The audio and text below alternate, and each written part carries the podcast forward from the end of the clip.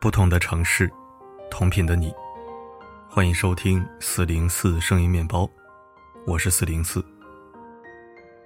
前段时间在知乎上看到一则热帖，问大家在求职过程中遇到过哪些奇葩面试题。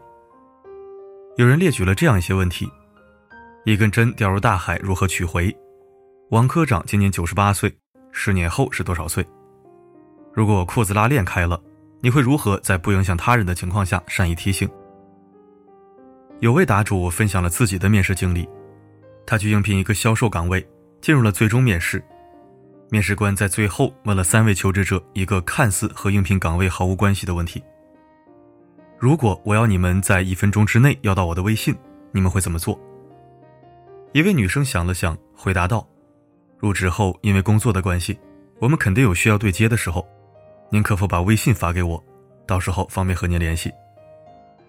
一位男生则抖了下机灵，笑着和面试官说：“您加下我微信，我给您发个红包。”剩下一位戴眼镜的男生思考了十秒钟之后，对面试官说：“我认识一个业内出名的猎头，手上有许多不错的人脉资源，方便的话您加下我微信，我将他的名片推给您，您也许会需要。”最后，据说是那位戴眼镜的大佬顺利拿到了 offer。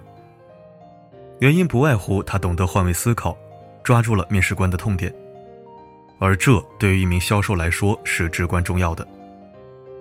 企业在面试求职者时，往往会很注重考察筛选学历外的能力，比如表达能力和反应力、学习力和逻辑思维能力、系统思考能力和主动性，以及细节把控与说服力。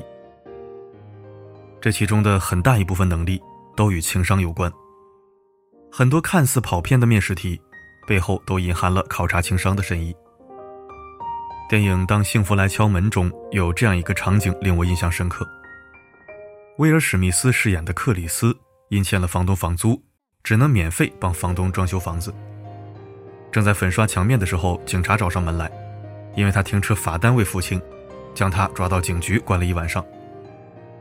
不巧的是，第二天克里斯有一个至关重要的面试，而他根本来不及梳妆得体，换上西装。他从警局一路狂奔到面试地点，穿着背心夹克，顶着石灰粉，出现在面试官面前。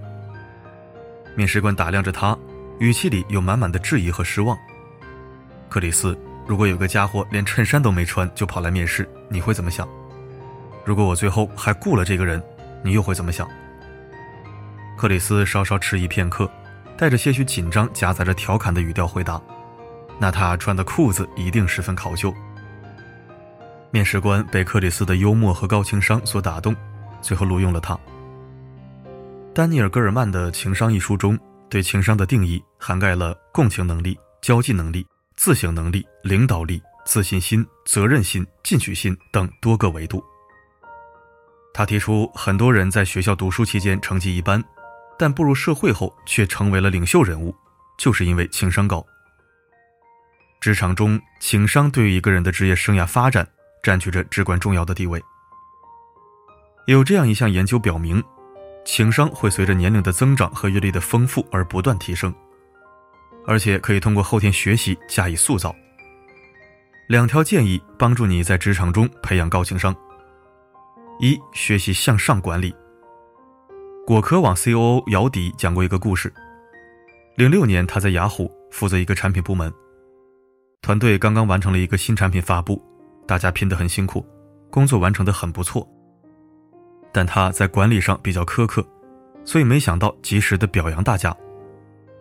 他们团队中的一个产品经理就给他发了一封很长的邮件，开头简单说：“姚迪，这次项目完成的很不错，大家也很辛苦，应该鼓励。”可能你太忙顾不上，我就帮你写了一封邮件。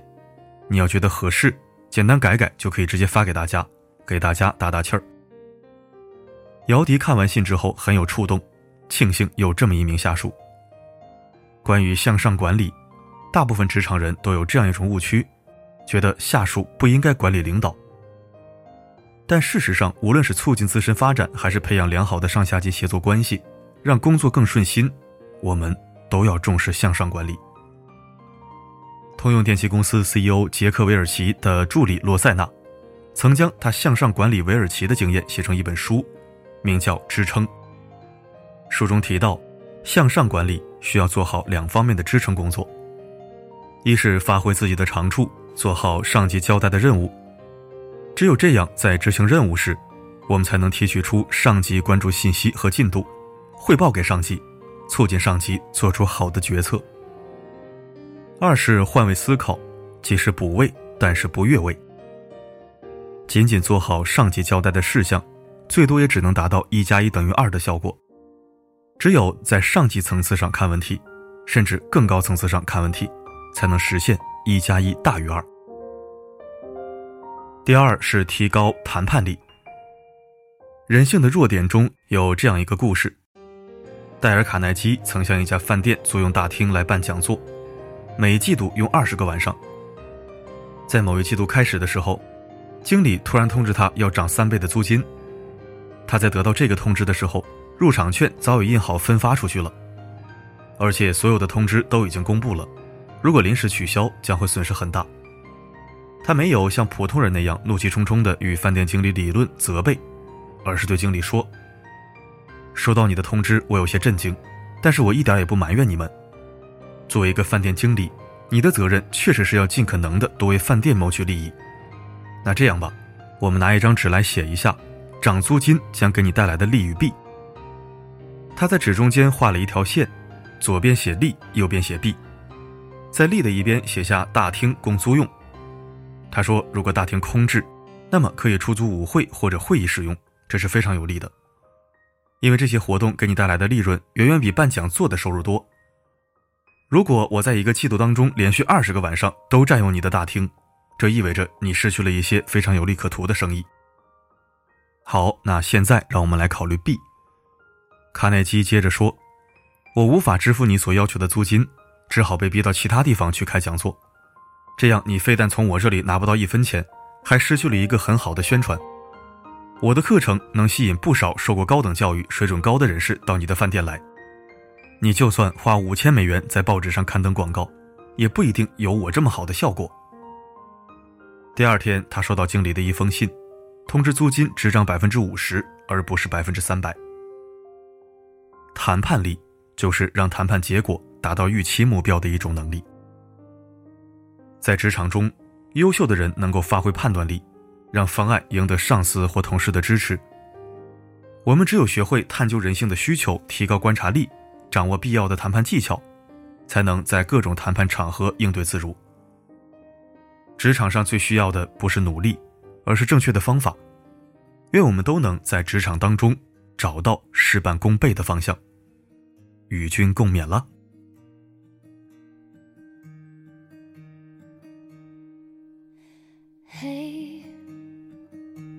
不意外，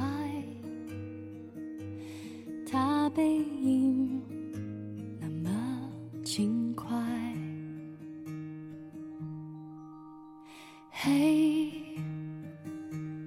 要明白，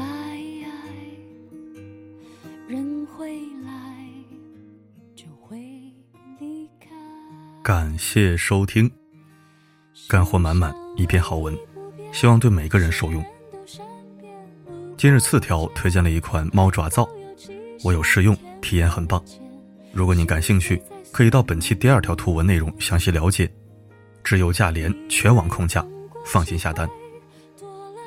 好了，今天的分享就到这里，我是四零四，不管发生什么，我一直都在。就有沦陷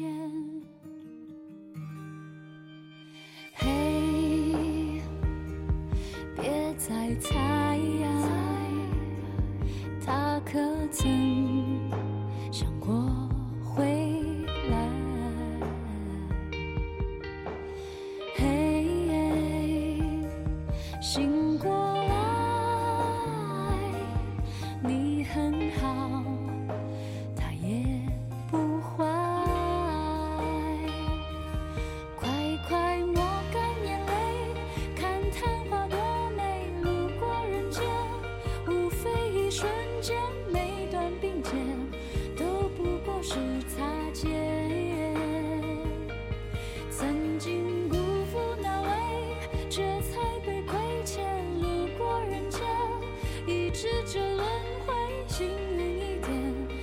是最后和谁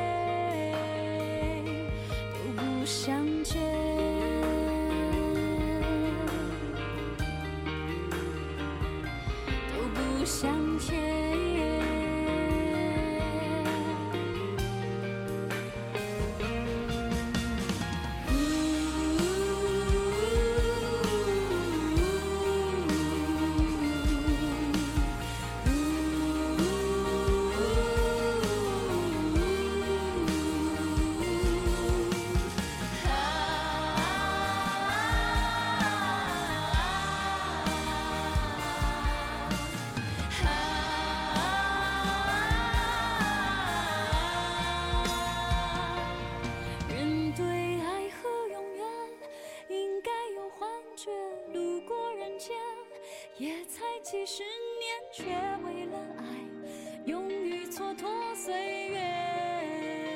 啊，相遇离别，坦诚爱。